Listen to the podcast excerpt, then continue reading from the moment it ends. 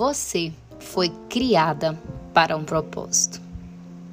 Olá, eu sou Carliane Santos e começamos o devocional Mulheres Edificadas. Eu quero convidar você a ler Gênesis capítulo 1, versículo 31, que vai nos dizer assim: Viu Deus tudo quanto fizera, e eis que era muito bom. O livro do Gênesis, que significa Bereshit, princípio, vai revelar que Deus criou todas as coisas e tudo que ele criou era muito bom. Deus é perfeito e tudo que ele faz também é.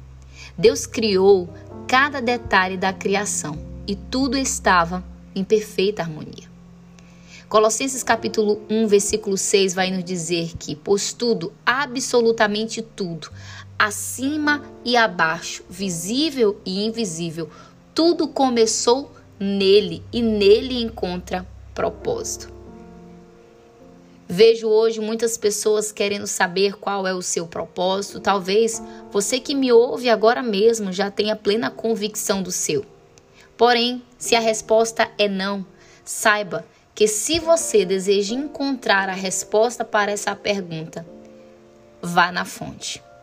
A Bíblia diz em Jeremias capítulo 1, versículo 5, que antes que nos formasse no ventre, o Senhor já nos conhecia. E antes que a gente saísse da madre, ele já havia nos santificado e nos separado como profeta às nações.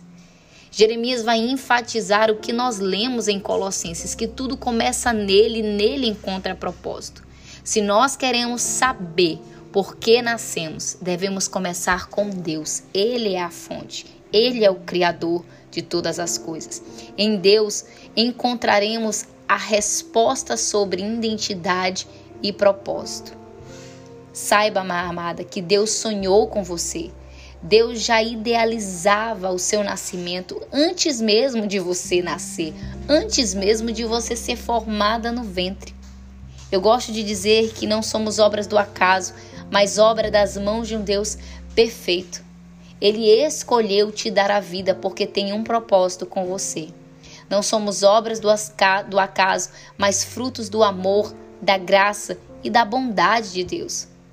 Somente no Senhor, em nosso Criador, encontraremos as respostas e as palavras de direção que nos conduz na direção certa para cumprir o propósito para o qual nós fomos chamados.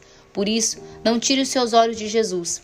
A Bíblia vai dizer que, lá em Jeremias 29, 11, que Ele é que sabe os pensamentos que tem ao nosso respeito, pensamentos de paz e não de mal, para nos dar o fim que desejais. Então, nós invocaremos o nome do Senhor, passaremos a orar e Ele nos ouvirá que nós devemos buscar e nós o acharemos e buscar a Ele de todo o nosso coração.